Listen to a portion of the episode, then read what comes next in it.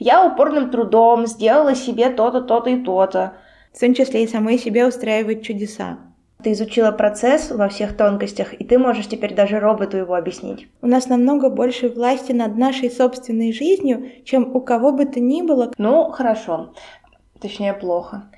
Здравствуй, Пион. Привет, Алиса. Сегодня я предлагаю тебе поговорить о движущихся тыквах, мышах, Потому что Хэллоуин. часах, которые имеют огромное значение, и все это вместе в сказке о Золушке. Отлично. Будем модификации хрустальные туфли. Да, хрустальные туфли, там было еще что-то такое интересное. Платье.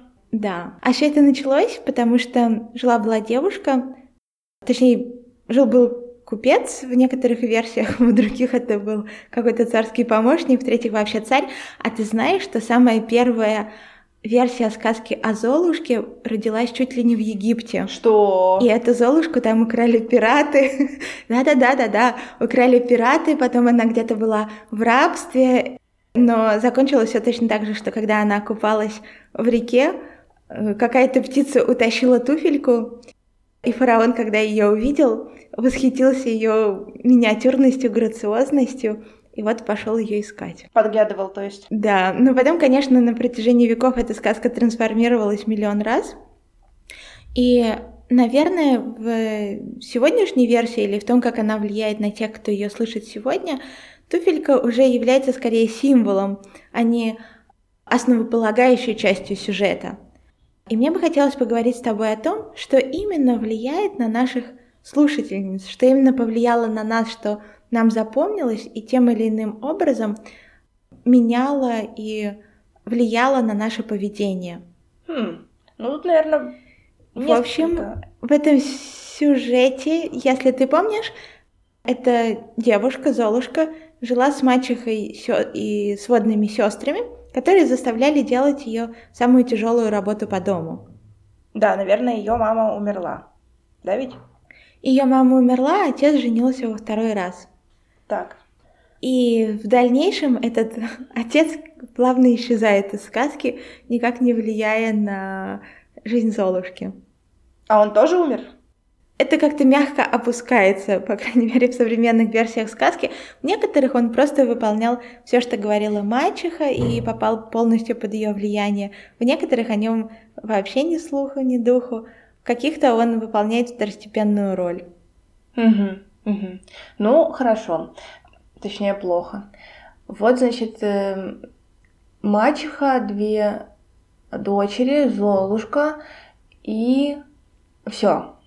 Да, Что до определенного момента ничего больше нет, только мачеха, которая заставляет Золушку выполнять всю работу по дому. И мы, наверное, представляем себе не, не трехкомнатную квартиру в центре города с электричеством и стиральной машинкой, а какой-нибудь особняк на окраине со скрипящими лестницами, которые нужно драить, с пылью по углам и так далее. А чё, так, слуг они, значит, не заводили? Нет, потому что у них была Золушка. А, все понятно, хорошо. Значит, у них Да. была Золушка. Она все делала. Профит, профит. Была очень добрая. Насколько я помню, она прям была рада это все делать. По крайней мере, судя по тому, как она себя в мультике ведет. Извините, пожалуйста, я опять про мультики. Она такая вся с песней выходит, кормит всяких животных, что-то с одеждой делает, вся такая метет, драет, очень радуюсь, радуясь при этом тому, что, видимо, что она вообще жива. Я знаю, в чем дело. Наверное, она начиталась форумов Fly Lady, а там же как раз вот надеть утром кеды со шнуровкой и потом летать по дому, выполняя все домашние дела, наводить чистоту и Ну, порядок. Ну да, слушай, мне кажется, вообще выполнять домашние дела это довольно прикольно. Но, наверное, если бы я выполняла их чаще, то мне было бы не прикольно. Я думаю, это довольно прикольно, когда ты выполняешь это для себя и для каких-то близких, которых ты любишь. Вообще, когда это твое а, решение выполнять домашние дела. А еще, когда у тебя есть какая-то жизнь помимо домашних дел. Потому что когда это превращается в твою обязанность, когда у тебя нету ни, ни учебы, ни работы, ничего такого, то это уже не так прикольно. Ну да. Но, кстати, мне кажется, что у нее было что-то про книжки, нет? Или Нет, что-то в оригинальных сказках у нее совсем ничего не было. Ну вот, давай вернемся в сказку, потому что ты правильно заметила, что почему-то преподносится, как будто она была чуть ли не рада все это выполнять и относилась ко всем с огромной добротой. И вообще во всех вариантах сказки эта доброта преподносится как обязательное условие ее существования. Ей кто-то там, в некоторых случаях умершая мать, в некоторых еще кто-то наказал быть доброй, и вот она с добротой сносит все претензии. Ну, знаешь, мне кажется, что, что это очень адаптивная штука, потому что если ты не очень добрая и ведешь себя как-то не очень почтительно к новой э, главной женщине в доме, то вообще-то она может тебе гораздо хуже устроить жизнь, чем просто убирать весь дом и готовить еду. Ты можешь там а, огрести так, что умереть, например. Поэтому да, быть доброй это Я с тобой помогает. полностью согласна, что в те времена, когда эта сказка писалась, наверное, это у нее был такой посыл и у этой сказки, и у Морозка, которые на самом деле, у которых схожие корни. Так вот, что главное, главную женщину в доме нужно уважать, если ты маленькая девочка. Но эту сказку продолжают читать там в 20-21 веке. Вот о какой доброте говорится сейчас и какая такая доброта должна развиваться в человеке. К тому же давай пойдем немножко дальше по сюжету и посмотрим. Вот говорят, ты должна быть доброй. Окей. Потом начинаются всякие празднования, король предлагает устроить бал, чтобы выбрать жену для принца. И, конечно, сводные сестры записываются, там накупает красивых платьев и с радостью туда отправляется, а Золушка остается дома. И так ей хочется пойти, так ей хочется пойти, что она рыдает, и тут бабам появляется крестная. И крестная появляется не потому, что Золушка что-то сделала. На самом деле это функция, которая изначально была запланирована у этой программы, но до настоящего момента никаким образом себя не проявляла. Вот что ты думаешь вообще о такого рода крестных? Ну, мне кажется, что такая крестная может быть только у очень-очень доброй девочки. Нет, на самом деле, я думаю, что такая крестная появляется совершенно рандомно или не появляется, воспитывает у тебя ощущение, что ты вообще ни на что не влияешь. Ну и вообще... Ну, знаешь, я не против того, чтобы в жизни случались такие вот события, которые ты не можешь предсказать и которые делают тебе хорошо. Я только думаю, что нельзя ставить свою жизнь в зависимость от этих событий, нельзя на них ориентироваться, если а, они непредсказуемы. Я с тобой полностью согласна, и меня чрезвычайно смущает в этой сказке именно то, что из этой сказки в культуру пришел этот феномен – надеяться на какую-то крестную, надеяться, что в какой-то момент появится эта высшая сила, которая внезапно решит все твои проблемы. Ты можешь быть недовольна своей жизнью, но ты ничего не делаешь и только тянешь и тянешь и тянешь эту лямку, с которой вообще не согласна и которая вообще никоим образом тебя не удовлетворяет, в надежде, что произойдет чудо. Ты думаешь, что она рассчитывала, что она сможет из этого как-то выбраться? Мне кажется, что она просто, ну, если она живет, ну, типа, в таком состоянии, то она в таком состоянии не собирается жить всю оставшуюся жизнь, потому что она, ну, она не видела ничего другого. У нее, в принципе, нет ощущения, что бывает иначе. А сейчас я говорю не столько о самой сказке и Золушке как персонаже, сколько о том, как это повлияло на огромное количество поколений женщин, девушек и так далее. И знаешь, я думаю, что вообще-то это больше, чем гендерное, потому что среди мужчин это встречается примерно с такой же частотой. Ну, может, не с такой же частотой, но очень часто встречается. Там оно, мне кажется, сама ситуация встречается с такой же частотой, но есть другие объяснения этой ситуации. Такие более маскулинные, типа более держащие власть в руках и все такое. Ну, а по факту то же самое. Да. Одно дело, конечно, чудеса. И они, наверное, в жизни каждого человека случаются – а другое дело выученная беспомощность в надежде на чудо. В общем, давай поговорим об этом, а именно каким образом брать власть в свои руки и не надеяться на прилет крестной, но быть крестной самой себе. Вот говорят же, нужно там вырастить внутреннего ребенка, самой себе заботиться. По-моему, было бы хорошо, в том числе и самой себе устраивать чудеса. Ой, слушай, это отдельная тема. И устраивать себе чудеса так, чтобы это само по себе не стало отдельным пунктом обязаловки, это прям тяжело. Ну, по моему опыту, по крайней мере. Ты такая думаешь... Хорошо, но, но подожди, вначале же нужно начать научиться эти чудеса устраивать.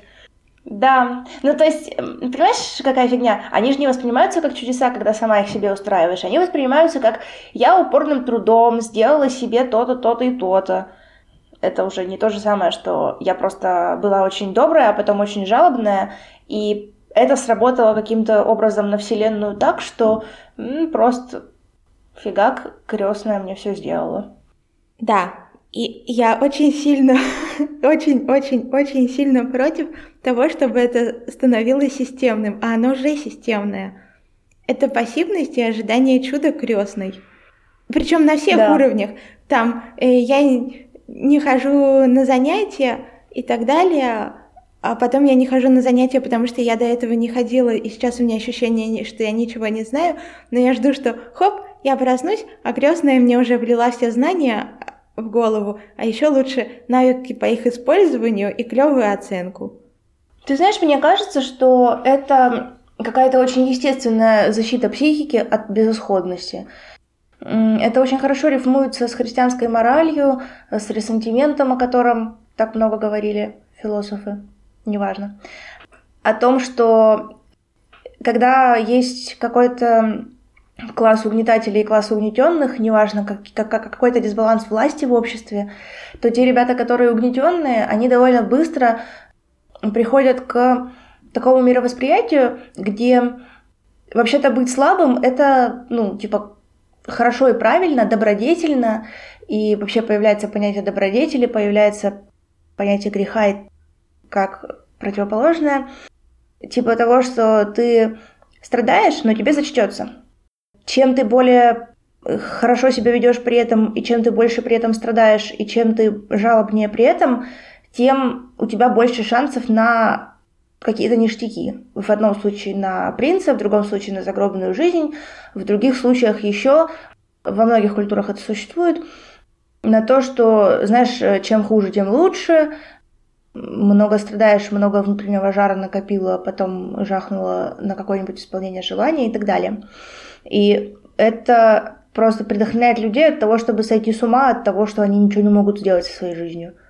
Я так же, как и ты, вижу в этой сказке инструмент опрессии и, и подавления. И это происходит на разных уровнях. И как классовое подавление, потому что, ну, нужно же каким-то образом придать высшую цель служению служанки.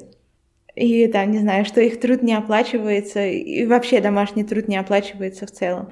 И то же самое вообще женщин в общем, и огромное количество работы, которые они выполняют.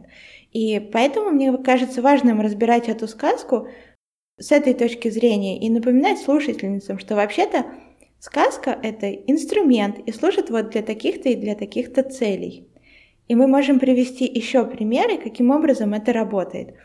Например, крестная, которая прилетает в какой-то момент, то есть когда уже это полная безысходность, и там в некоторых вариантах сказки Золушка рыдает и говорит, нет, лучше уж я умру, чем таким образом жить.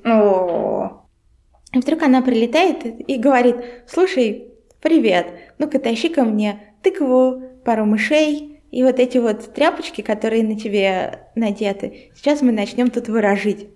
То есть прилетает такая дама, у которой офигительная мощь, офигительные знания, офигительные ресурсы – и вместо того, чтобы поделиться хотя бы маленькой частичкой этих знаний и предоставить Золушке возможность хотя бы начать обучение для того, чтобы научиться сам. Мне кажется, у нее уже был ученик. Помнишь, там был этот юноша у нее ученик, который говорил, я не волшебник, я только учусь. Вот. Угу. Я не знаю, откуда. Так это. что место, место ученика уже было занято. А, ну, знаешь, может быть, там все-таки хотя бы книжками могла бы поделиться или сказать, куда идти и где учиться. Вот. Но вместо всего этого она такие, знаешь, крошки с барского стола э, сметает и говорит, ну вот, ты получишь тут два дня развлечений. При этом я не против двух дней развлечений, я тоже люблю поразвлекаться, не знаю, там съездить куда-нибудь и, или... На бал сходить, опять же. Да, на бал сходить. И это бывает очень круто. И если кто-то предлагает, то почему бы нет? Я очень против того, что эти два дня развлечений преподносятся как единственная дорога в светлое будущее. И, ну вот, ты в такой вообще депрессии, а давай-ка мы твои ожидания с твоих личных возможностей или с того, чтобы ты могла сама достичь, переправим на принца. Вот все, там твое, все твои возможности в другом человеке. Ну, знаешь, э, если это все знающая, всесильная фея, то она может действительно знать, какое небольшое вмешательство нужно осуществить для того, чтобы, типа, там, вся твоя жизнь изменилась. Проблема в том, что их э, в реальности не очень-то найдешь. Да, и начинать на такое надеяться, а люди же читают и именно на такое чудо начинают надеяться. Меня безумно смущает состояние полной беспомощности Золушки и полной пассивности на протяжении всей сказки. Она ничего не решает. Она никаким образом не выражает свое желание, ну кроме как пойти поразвлекаться в какой-то момент. Ну да. И более того, а когда она отправ... отправляется замуж. на бал, принц Принц же тоже не, не то, чтобы он увидел ее доброту в действии, или они там начали разговаривать о состоянии слуг в замке, и она начала подавать какие-то интересные дельные идеи. Не, она была очень круто одета, и он ее заметил, а потом он был полностью очарован ее красотой. Ну да. Не, ну, мне кажется, что она еще там, типа, мило улыбалась и вела себя как-то не заносчиво и не грубо. Или, по крайней мере, ну, короче, она себя вела истинно благородно. Вот что. Я думаю, это все придумывается потом. То есть мы просто принимаем как должное вот эти выводы, которые преподносит сказка, и начинаем наделять персонажей какими-то лично нашими качествами. Да, это так. Чтобы оправдать этот выбор. И, или придумать, что это справедливо было. Представляешь, такой, короче, бал в королевстве, и туда собралось 20 золушек, у которых как раз совершеннолетие и крестные, и они туда такие приезжают, и вот в эту принц влюбляется, потому что она красивая. Все остальные тоже красивые, но просто, типа, моногамия. Сорян. И все. И, типа, у Золушки случилось событие, которое определило ее жизнь, а у всех остальных Золушек не случилось. Давай поговорим с позиции власти. Так. Представь, что мы с тобой такие крутые крестные. И мне кажется, что это тоже важная тема. Вот ты, умная женщина, у которой, которая собирает в своих руках нити судьбы и может управлять судьбами мира. Каким образом и на что мы применяем эту власть? Я знаю, что в Зарешае есть несколько билетов как раз для золушек. Это один из способов. Хочешь ли ты о нем чуть-чуть сказать, и потом мы поговорим о других? Слушай, все зависит от того, в каком отношении к тебе находится эта Золушка. Просто редко в нашей жизни случается, что мы за кого-то, кто не наш собственный ребенок, отвечаем полностью и устраиваем их жизнь. И даже жизнь собственных детей, по-моему, это не то же самое, что типа устраивать жизнь собственных детей. Это типа как вот раньше делали, где ты устраиваешь ребенка с помощью взятки в университет и все вот это вот, это все, эти все времена прошли и хорошо. Вот. Отлично. А как тогда можно устраивать жизнь кого-то, кому ты считаешь, что нужна помощь? Что именно мы даем им, что именно мы или что именно мы должны бы давать им вместо удачного брака в наши времена? Ой, я думаю, что нужно выдавать в первую очередь агентность, автономность, типа ощущение, что ты управляешь своей жизнью, и ты можешь делать то, что ты хочешь. И вот инструментарий, и вот ты можешь его так дополнять, этот инструментарий. Вообще, как можно больше помогать автономности, но при этом типа не отталкивать и не разрывать дистанцию, а просто стремиться, чтобы человек как можно быстрее перестал тебе нуждаться в твоей помощи и все такое. Вот. И дальше можно с этим человеком уже там совместные всякие дела делать прикольные. Да, мне кажется, что все-таки сама по себе поддержка, она очень необходима. И эмоциональная поддержка, ну, как на терапии, когда вначале тебе говорят, да, ты сможешь, приводить примеры того, что ты уже смогла. В случае с Золушкой это могло бы быть, ну, слушай, ты так офигительно менеджеришь все домашние дела на протяжении такого количества лет для большого количества людей. Конечно, ты сможешь менеджерить и другие проекты. И вообще, не хочешь ли ты организовать вот компанию по, не знаю, уборке домов? Клинингу. Или что-нибудь, хотя бы с этого начать. А может быть, твои менеджерские таланты в чем-то другом пригодятся? А может Давай быть, так, ты... ты можешь организовать компанию, которая будет делать роботов для уборки домов, потому что ты изучила процесс во всех тонкостях, и ты можешь теперь даже роботу его объяснить.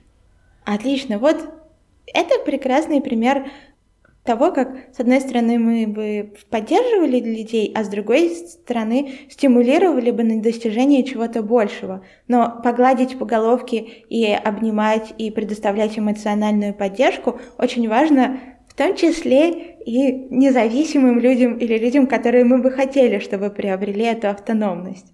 Во-вторых, мне кажется, что образование — это, конечно, золотой ключик ко всему.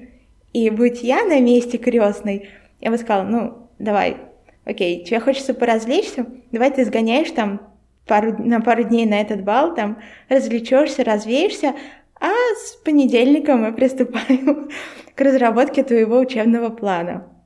Да. Как... И еще мне кажется, что есть еще такой компонент, типа, ты можешь отказывать мачехе, когда мачеха что-то от тебя требует, что-то не хочешь делать. Ты да, можешь говорить, и... алло, я тут не прислуга, слышь. Именно. Ну, или что как-нибудь так.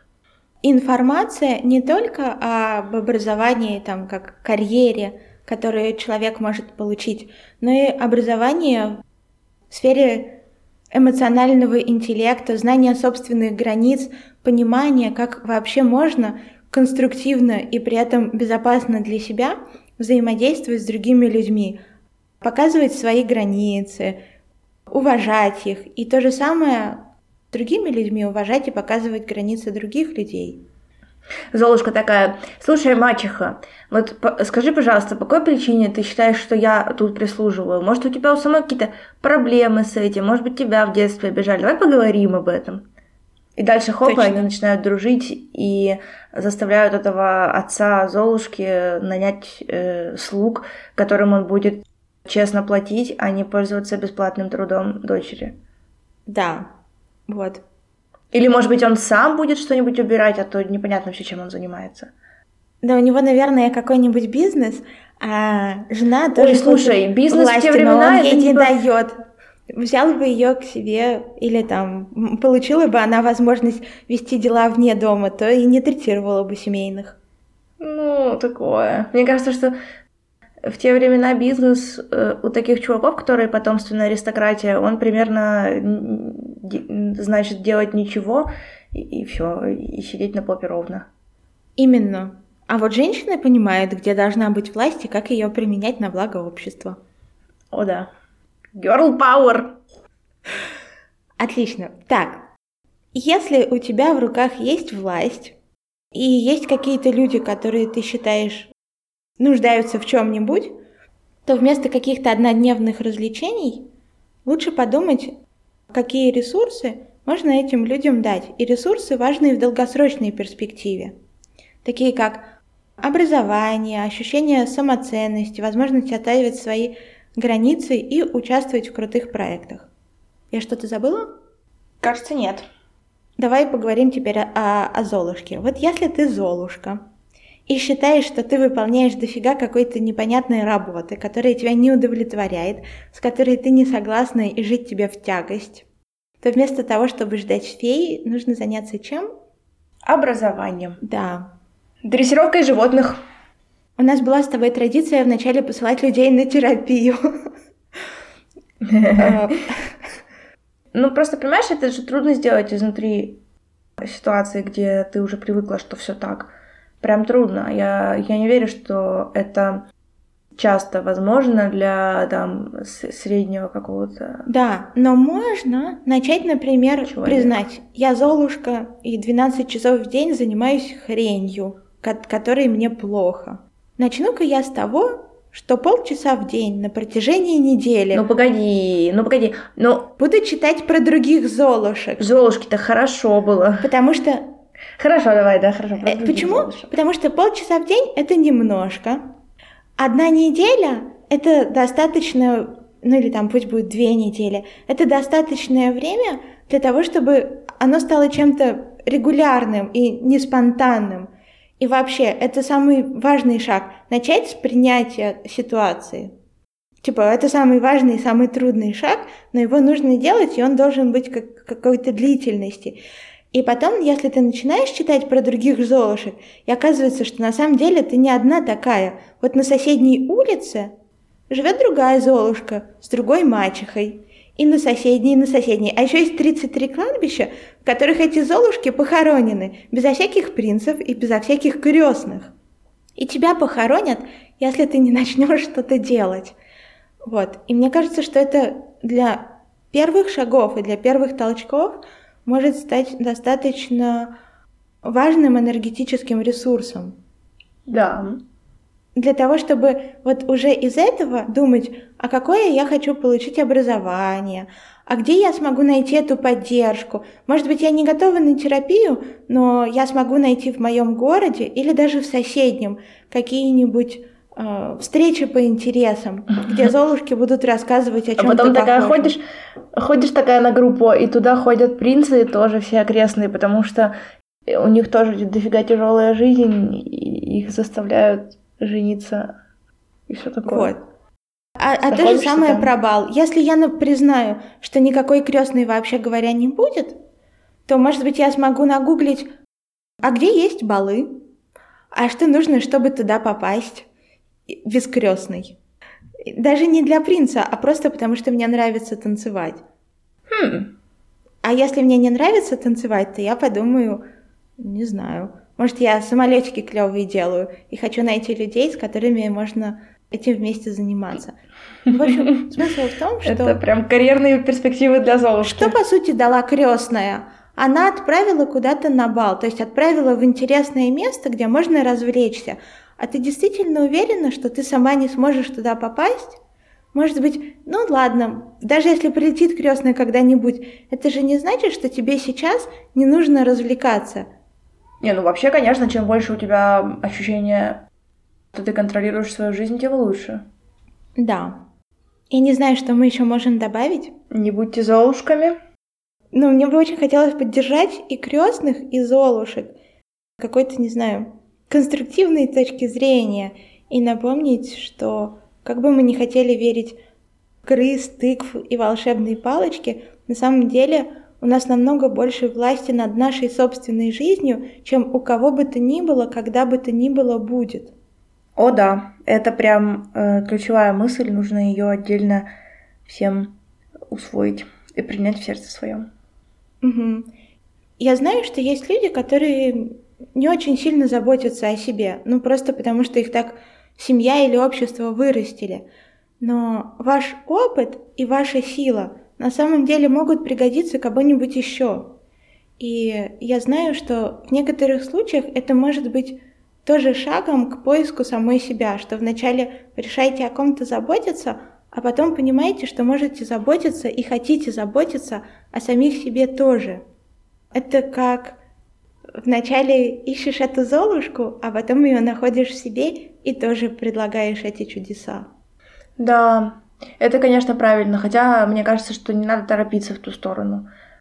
Потому что, знаешь, люди, которые добились небольшого улучшения в своей жизни, думают, что они могут вот прямо сейчас, прямо, прямо вот сию же секунду начинать всех учить, как им жить, и учат зачастую очень опасным, токсичным вещам. Но это, наверное, тема совсем отдельного разговора. Угу. Хорошо. Спасибо, Пион. До конца года нас еще ждут Кот в сапогах, Спящая красавица и, наверное, кто-нибудь еще. Так. Да. До встречи через неделю. Пока-пока.